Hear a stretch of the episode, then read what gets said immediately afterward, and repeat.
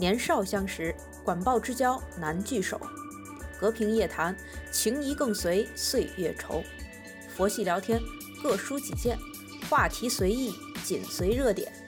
每周六晚，不妨放松心情，听我们三个碎碎念。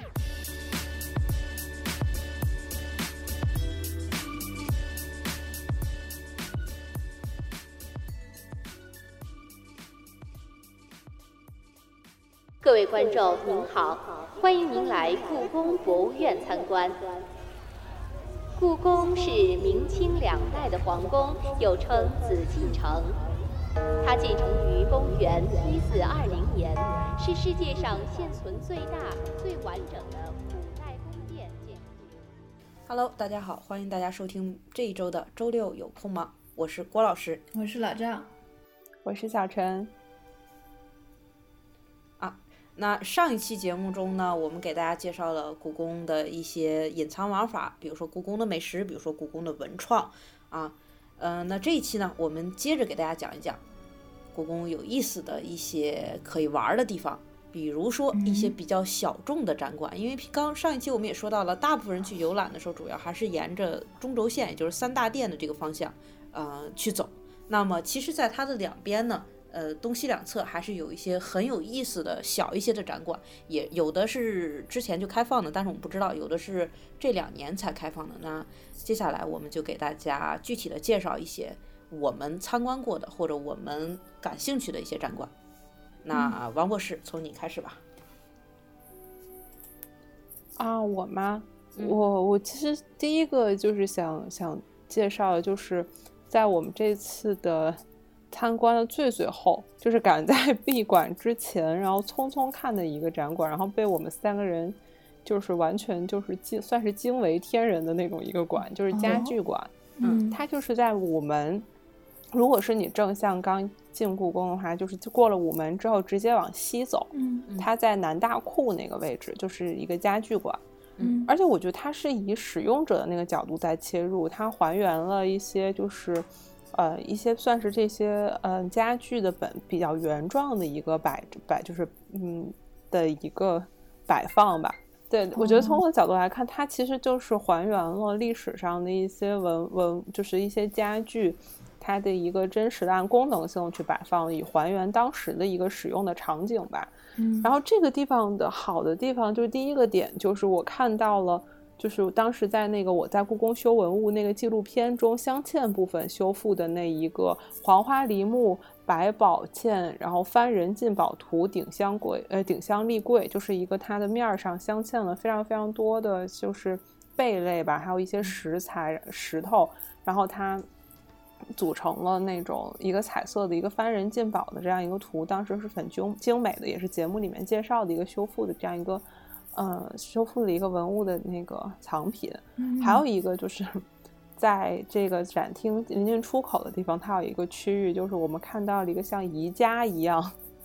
的库房的地方，就是它一个玻璃，然后那个每一个架子上都摆了很多很多把的圈椅，然后完全就一层一层的摆摆着，然后还有柜子小的一些柜子什么的，就很像去宜家就记下编号，直接去结账，告诉你要哪个那种感觉一样。所以我们进到那个地方就特别震撼，因为我会觉得它的馆藏很丰富，对，就很丰富，然后就完全就是可以认为就像一个那种家具的大的卖场一样的那种布置吧，嗯。就是会给人很震撼的感觉。那看来所以当时我们去家具馆的时候，就会觉得非常惊艳。嗯，看来家具的藏品是非常多的。对，而且它非常的精美，不管从材质到它的雕工，然后都是非常的精美的。嗯而且家具馆的话，人非常的少，就完全不会有其他热门的那些地区拥挤的感觉，你就可以非常安静的去看这些藏品。嗯，所以这是我们整个逛下来觉得是非常非常惊艳，觉得一定要分享给大家的一个地方。而且当时其实逛到家居馆的时候，已经是接近尾声了，嗯就是我们就挺累的了。对，然后走到门口就看见人家已经就是在想要关门了，嗯然后我们还试试探探的不敢进。嗯有有几个工作人员在门口就问人家现在还让进吗？工作人员说可以进可以进，你们快一点。然后我们进去转了一圈，哇！一进去之后就没有想到他会给我们一个这么大的惊喜。嗯，我记得我还看到过，不知道从哪里看到的，就是有一个家具是叫做紫檀嵌珐琅玉石楼阁人物图插屏。我为什么对这个印象深刻？是因为它这个插屏，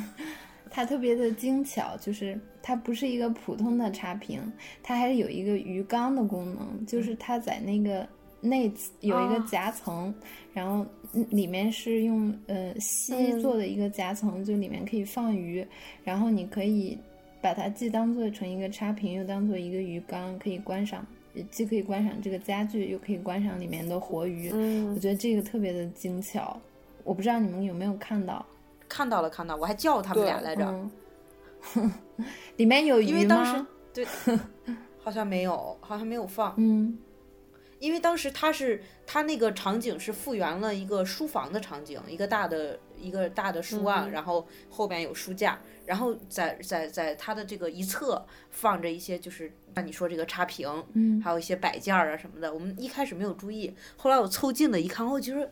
它怎么中间是透明的？我以为它就是就是像什么玻璃的呀或者是什么的材质的。珐琅啊，就是中空的，像个鱼缸，嗯，啊，很神奇，很漂亮。嗯，我觉得总之家具馆就是因为它在的地方相对比较偏吧，所以我也去了这么多次故宫，是我第一次去家具馆看。然后之前我就一直没找到，然后这一次的话就是有找到嘛，就也告诉大家，就是过了午门就不要往三大殿走，直接往西就是能到南大库的一个家具馆。嗯，大家如果有兴趣可以去那边参观，我们是觉得是很值得看一看的。这个挺不错的，嗯，对。哦，第二个的话其实就是一个雕塑馆。就是在慈宁宫，这个的话是从一五年的时候开始开放，然后现在逐步也开放了更多的展厅，里面就是有很多的佛造像和陶俑吧。然后这里个我觉得是有一个比较有特色的地方，就是在于它的布展，因为它其实是把很好的把这个文物跟整个的建筑融为了一体。因为就是在慈宁宫里面，其实有很多门或者一些还有很多梁啊柱子这种的，它就很像一个画框。所以他在布展的时候，就会把这个造像，然后放在这样一个，比如门前或者是一个这样的框之中，它就自然组成了一个景象。然后这样的话，后面的那些包括宫门，还有一些比如说柱子，或者是嗯嗯，所以梁上会有一些彩绘什么的，其实都会像一个背景一样。然后你的造像是一个一般造像我们，都是素色的，对吧？然后非常干净的放在那儿，我觉得这样的一种色彩的对比，包括这样一个画面的布局，其实都会让人觉得特别有一种东方的美感。嗯，所以这个是我觉得很不一样的点，就是因为这种宫殿里面作为展厅，它和博物馆还不一样，因为它整个的布展会内容会更丰富。所以我觉得从美观上来说的话，是一个非常值得大家看一看的一个展厅。而且它后面还会有很多的，除了造佛的造像以外，它还有很多的陶俑。有一个值得介绍的就是，这些陶俑其实有三分之一都是郑振铎先生捐赠的。嗯，然后他郑振铎先生，他生前为故宫捐献了五六百一十五件套的文物，而且在他因公殉职之后，他还把他的全部藏书都捐给了政府，所捐古籍多达一万七千二百二十四部，有九万四千四百一十册。就是是，他是为中国的呃文物保护事业做出了巨大贡献的，所以我觉得就是嗯，如果大家有机会可以去看一看这些展览，然后也更多的了解一下郑振铎先生的故事吧。嗯，这个是我觉得慈宁宫那个地方也是很很值得看。其实这条路我觉得就是就是不过三大殿，你走过了午门之后来往西，然后你先可以就到南大库这个家具馆，然后再往前走就是慈宁花园。对，慈宁花园其实也可以看。慈宁花园看完了之后，就再往前走就是慈宁宫，其实就是也是在一条线上。如果大家感兴趣的话，其实是可以直接走西线这边去看这些相对比较小众的地方吧。慈宁花园的话，就是搭配慈宁宫的一个花园。嗯，我想推荐的点是因为它很，它很安静。嗯，就是相比御花园那种喧闹来说的话，我觉得它是真的让还能还是还能让现代人。去享受一下宫廷花园的这样的一个休闲幽静的一个感觉吧。嗯，对，这个是我觉得还是比较有意思的一个地方。嗯，而且在这儿，我想跟大家推荐一本书，就是上一期的时候，我们，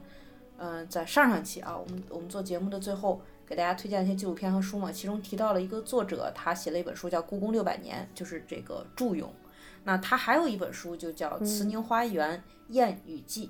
它也是这个故宫文丛中文丛系列的一部一本，其中的一本啊，主要就是它从历史与艺术的结合的角度，描写了故宫一些隐秘的角落，比如说慈宁花园，因为之前的慈宁花园可能是不对外开放的，近些年才开放的。所以他通过这本书也可以去了解这个慈宁花园背后的一些故事啊，明清时期太皇太后啊、皇太后以及太妃们他们是怎么在这里，嗯，休息呀、游玩呐、礼佛呀等等这些，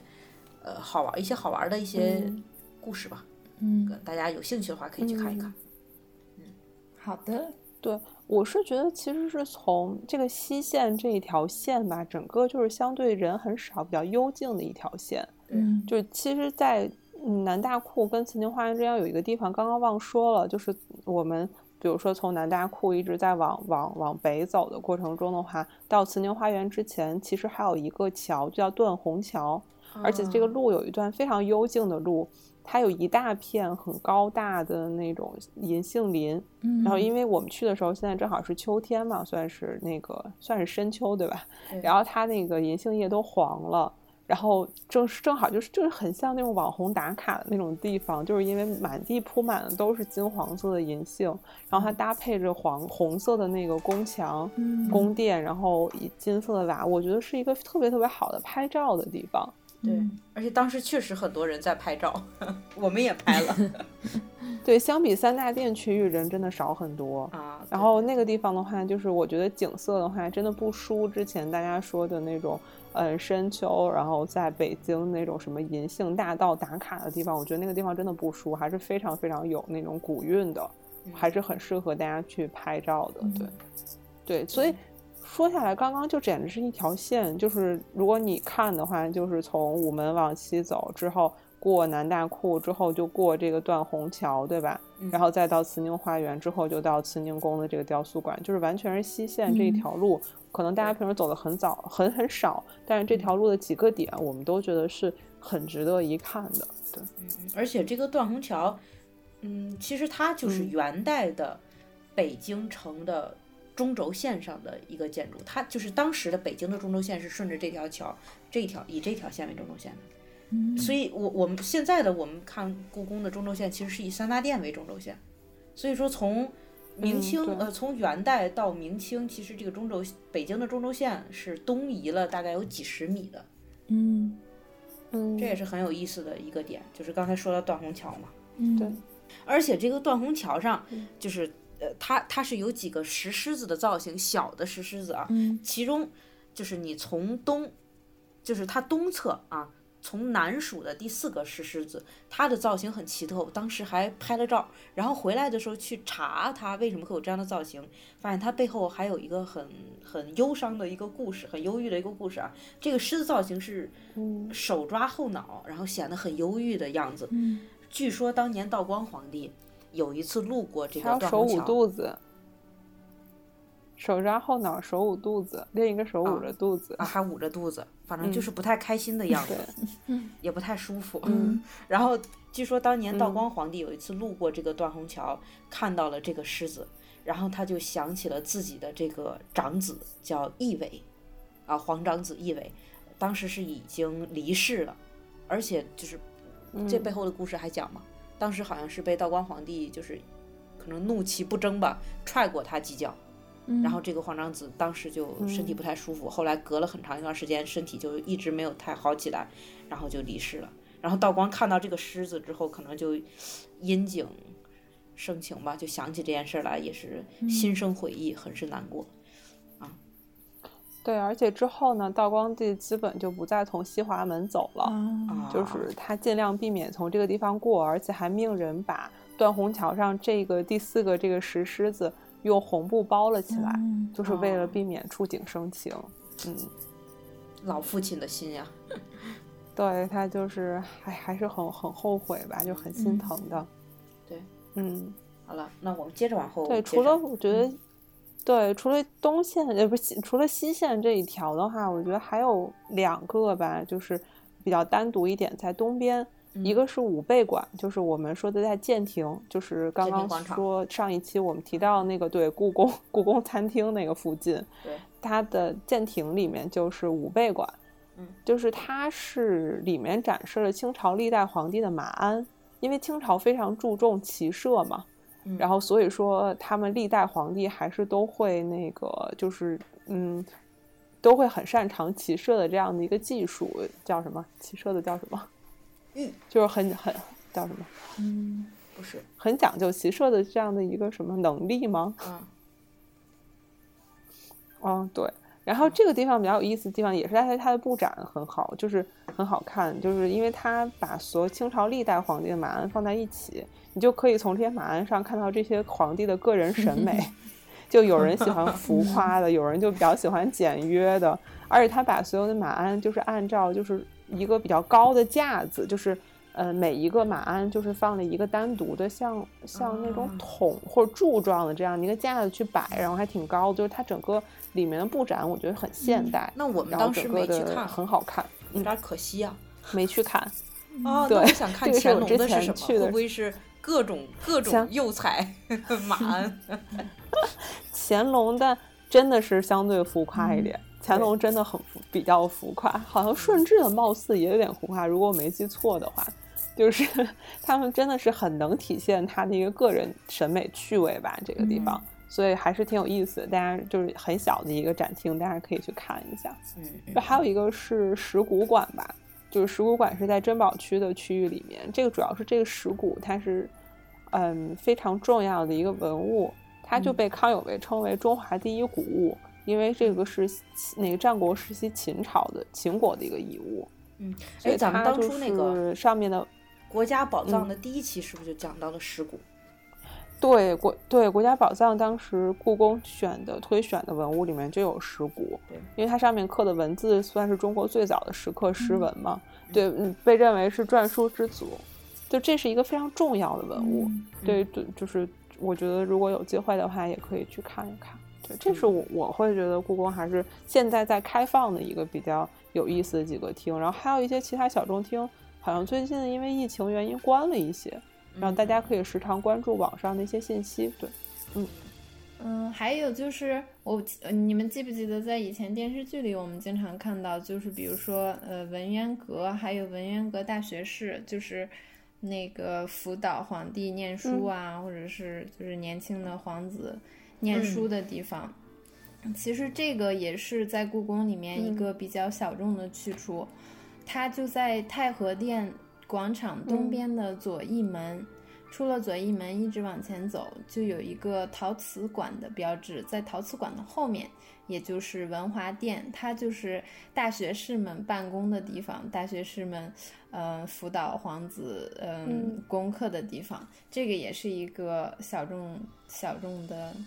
嗯嗯，展馆之一。然后还有一个就是当年呃清朝的金库。金库其实也是在呃哇紫禁城里面的，这个这个金库这个地方也也在太和殿的附近，它在太和殿广场西边，然后它叫做弘毅阁，是当年所有的清朝的金银财宝的一个储藏的地方，而且当时有一个比较搞笑的事情就是，嗯。有一些太监是管这个库房的嘛，但是他们就是怕太监会偷偷的转转运一些金银财宝，所以太监如果要需要他们进去搬钱的话，他们要光着去，就是防止他们私自揣走，也是挺挺有意思的一个点吧。然后，如果大家感兴趣的话，也可以场景太美丽。对，也可以去参观。而且是在三大殿附近，这个场景有点过于美丽。不过现在现在没有人去搬钱了，所以还好，大家可以参观一下宫殿。哦，原来如此，旁边的弘毅阁竟然是金库，哎总是大家每次都从那儿过，但是好像不太会关注两边的这两个地方。嗯，没错，确实是刚刚，嗯，王博士和老赵呢给我们介绍了许多这些小众的展馆啊，大家如果听了之后感兴趣呢，在在下一次再去故宫的时候，也可以去打一下卡，就是也是非常的有意思啊。其实嗯。我们除了故宫，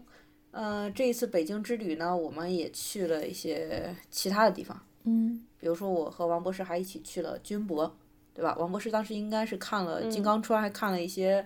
呃中央一台最近的一些抗美援朝的一些纪录片，对，所以他就嗯。对这段历史非常的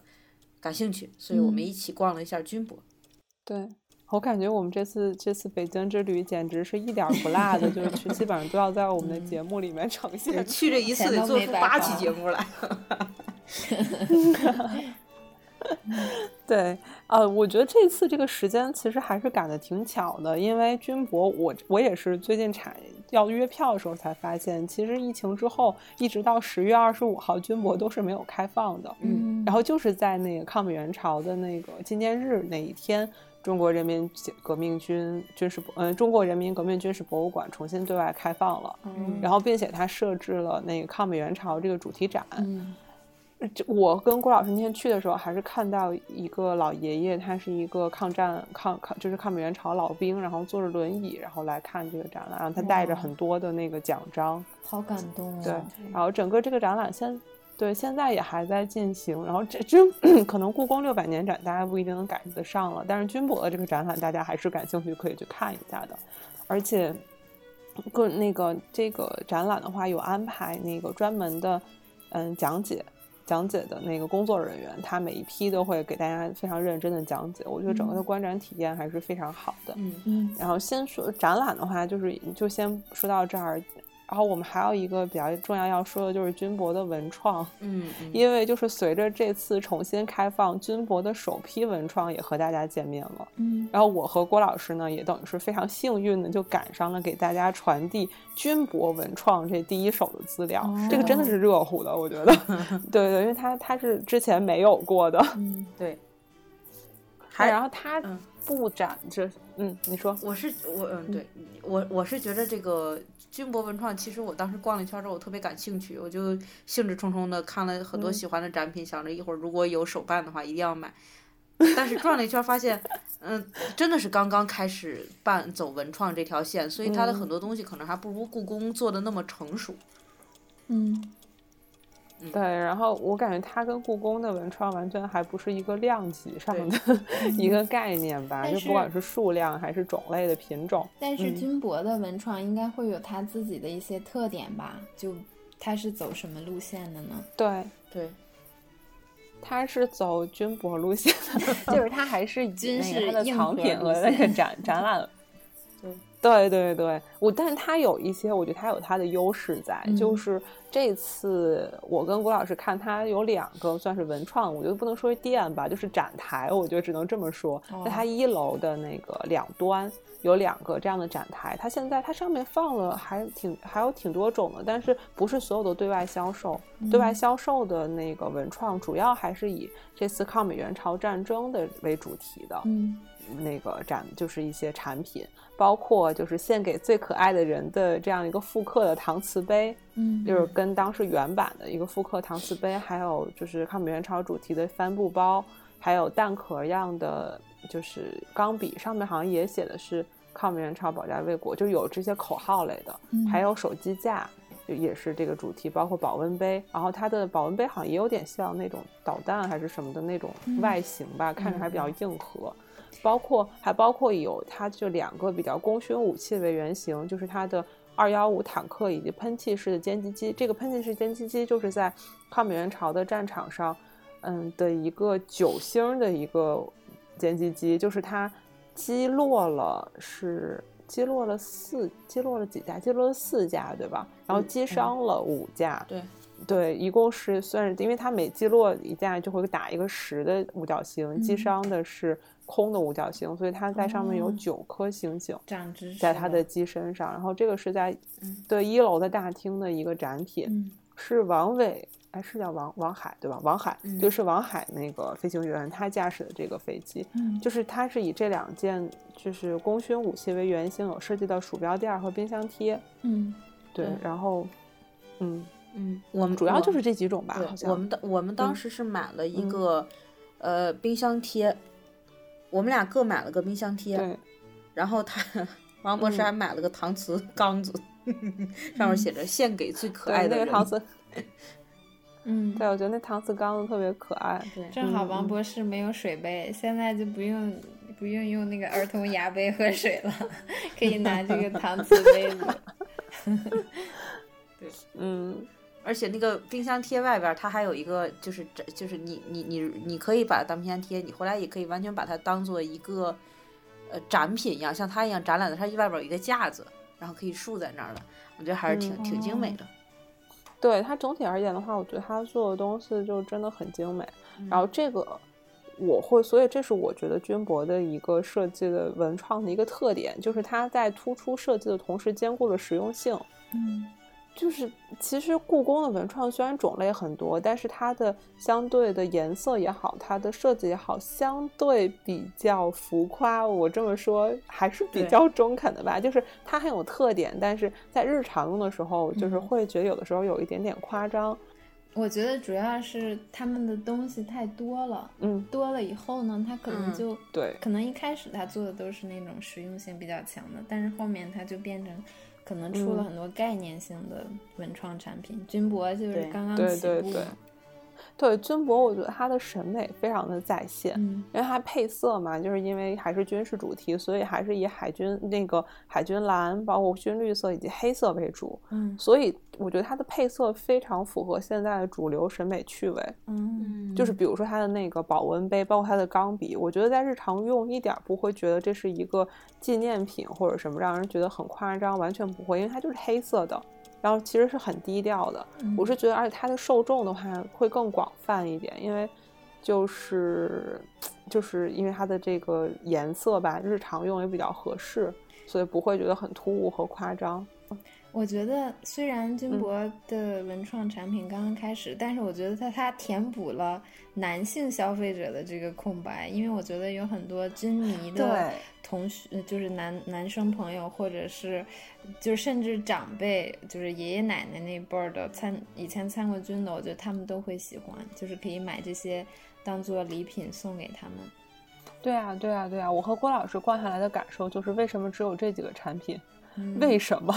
为什么不做武器模型？我当时我印象特别深刻，在一个展厅里边展览了我们中国第一代的原子弹和氢弹，对吧？然后我觉得他们俩超可爱摆在一起，然后就是圆不伦敦的，像两个小男孩儿一样竖在那儿。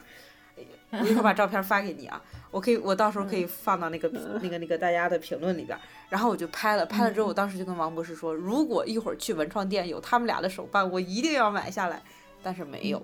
好可惜啊。哎，你这个是一个很好的点子，我估计我们说出去，没准第二天就有淘宝店开始做了。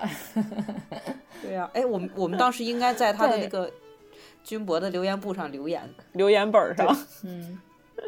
多开文创店。对，主要因为当时我们还问那个文创的那工作人员有没有别的店，对吧，郭老师？对，我们好像当时还特意去问他，啊，我当时看看因为他那一边的那个文创那个就是一个小小，就像一个展展展台是似的展台，我觉得就是然后我们就问说，嗯那边的文创店，呃，那哪还有文创店啊？然后那个那个工作人员就特别特别羞涩，他说对面还有一个。我们说那边有什么新奇的东西吗？他说和这边一样哦。对，然后就，对我是感觉好像军博的做文创还是处于一个刚初级阶段，还是一个非常感情真挚的那种感觉，就是大家好像就是非常的内敛吧，对对于这件事情，对，嗯然后对。所以就就就像那个刚刚那个老赵说的，就是相比那个故宫的，因为它有一些文物，就是一些比如各种彩绘的瓶儿啊，或者是摆件儿，其实这种的话，它做成一些模型，并不是会特别合适。嗯。但是军博的产品真的不要太适合做成模型啊，就不管它的各种武器也好，或者它的一些对，然后一些它就是一些模那个，其实像大家，我感觉男生们还是会去，都会还去网上会买这些，对，就是这些东西特别适合，不管是舰船类的，还是坦克类的，或者说是一些炮车什么的。对啊就它做成摆件儿，或者是那种拼插类的那种模型游戏的话，模型玩具应该会有很多而很多且人喜欢。男生真的是上至八十九，下至刚会走，全都对这感兴趣。就是我们去参观那个枪啊，什么、什么，不管是什么哪个展厅，嗯，就是我我王博士当时还说，你看这就是爸爸带孩子来的最好的地方，就妈妈反而有点百无聊赖那种，对，但是爷爷、爸爸和就是小孙子们，是就每个人眼里都像放光一样，贴着那个展柜看呀。对，而且关键是他展览的很多地方就很让你感觉很震撼，就是他做那个二楼那个手枪步枪的那个展区，我跟郭老师看，郭老师看，真的，他就是在一个特别高的一个透明的，还是一个柜子，我好像对这种高的透明的柜子总是没有什么抵抗力啊，就是他把所有的展品 都放在这个玻璃柜子里面悬挂起来，然后就是整个就是一排全都是枪，嗯。就你会发现，就是所有东西摆在一起的时候，就真的很像那种女生的试衣间，就是你打开柜子全是高跟鞋或全是包的那种震撼的感觉。嗯，对。但是比较可惜的就是，我觉得我和郭老师相对在这个领域比较门外汉了。我我尤其是我，我感觉完我完全看不懂这里面的门道，就是到底他们都有什么区别。就是在我看这这一个柜子里的枪看起来都差不多，但它细微还是有很多差别。我们只会看好看不好看，好看不好看。对。对，我是觉得如果军博也可以像故宫一样出很多书，就他不是前段时间卖，不是刚刚我们上一期说的那个卖快两百块钱的那个什么故宫一百，他要也出一个军博一百，对，然后出那种 各种武器的那种大图，包括细节介绍，这种它产品藏藏品编号可以让大家对着看这种的，我觉得应该也会非常受欢迎。如果出很多这类的科普的书籍的话，对对。哎，我觉得咱们这几个点子都挺好的。如果军博的工作人员听到我们这期节目，欢迎再联系我们，我们给你规划一下，出出更多的模型，还有周边，还有这个营销营销的手段。对，因为我会觉得故宫的文物，它的文创的类型还是小女孩喜欢的比较多。但是军事类的这种比较硬朗的风格的话，现在也比较符合现在流行的趋势吧。就不管男生女生，其实各个年龄的人群，它都会有很多很好的一个普遍性的一个受众人群。我反而会觉得它的人群可能会面对的更广泛一些。哎，它如果真的出模型，或者是这个像乐高这种的拼拼插类的这种的话，我真的会买。我觉得会很帅气，拼出来摆在家里。对呀，对呀，对呀，而且会很非常适合送礼物。我会买的。他如果出那个原子弹和和和氢弹的，我一定会买来摆在书架上。嗯，又酷又好看的。这时候我觉得酷又可爱。就真博，你都听，对军博听听，现在大家都已经准备花钱了，就等着你出了，出了你就花钱。你哪怕出盲盒都行。对呀。哎。对，可能军博也在努力吧，因为这次我发现军博在哔哩哔哩上也有账号了，是吗？叫这一站军博。对，然后他平时也会上传一些视频啊，虽然现在还不多吧。我觉得可能军博在这方面的宣传，可能就像他的文创产品一样，就是刚刚起步，就走在路上吧，只能说是。嗯。大家也可以关注一下。嗯。对。嗯，我和郭老师说，下一次，因为我们这次是。对，还说起来，军博应该建议大家，如果尽量可以，还是约上午的，就是门票，因为下午进馆的话，真的时间太短了。对，就是我们有一种还没逛完就闭馆的感觉。我们这两天都是属于被工作人员赶着赶出了博物馆，没有一天就是逛到那种尽兴而归的吧？就每次都觉得，哎呀，还要再还想再多看一会儿的。我们这次也是没看完。我和郭老师说，下一次。应该邀请一个比较懂行的朋友一起来，给我们俩好好介绍一下。对，而且已经，嗯，就是有有有有朋友主动找上门来说带我们参观了，就是，呃，初中同学，你你还记得吴北阳吗？你的小学同学哦。那老赵记得呀，老赵跟他他不就在北京吗？你们没？对呀，他在北京，但是我们当时忘了，而且而且。这么多年没有太懂联系，没好好意思，就是麻烦人家嘛。但是当时对我跟当时发了个朋友圈，在故宫的，他看见了，他就说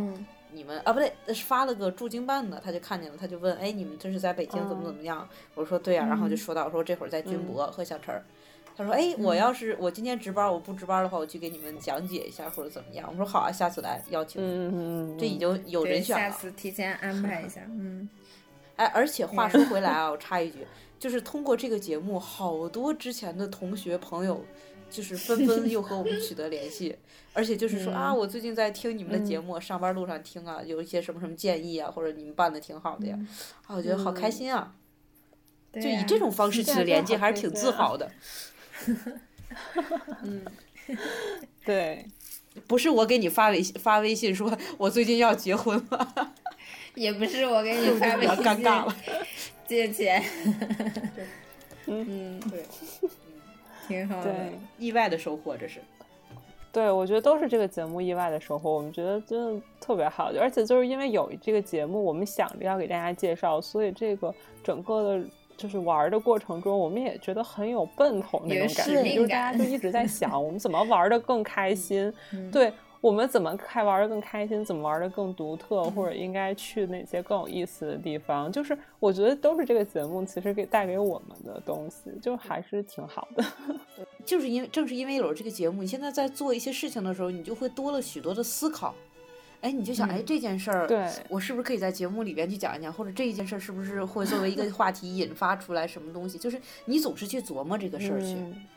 对，我觉得人生突然有了意义。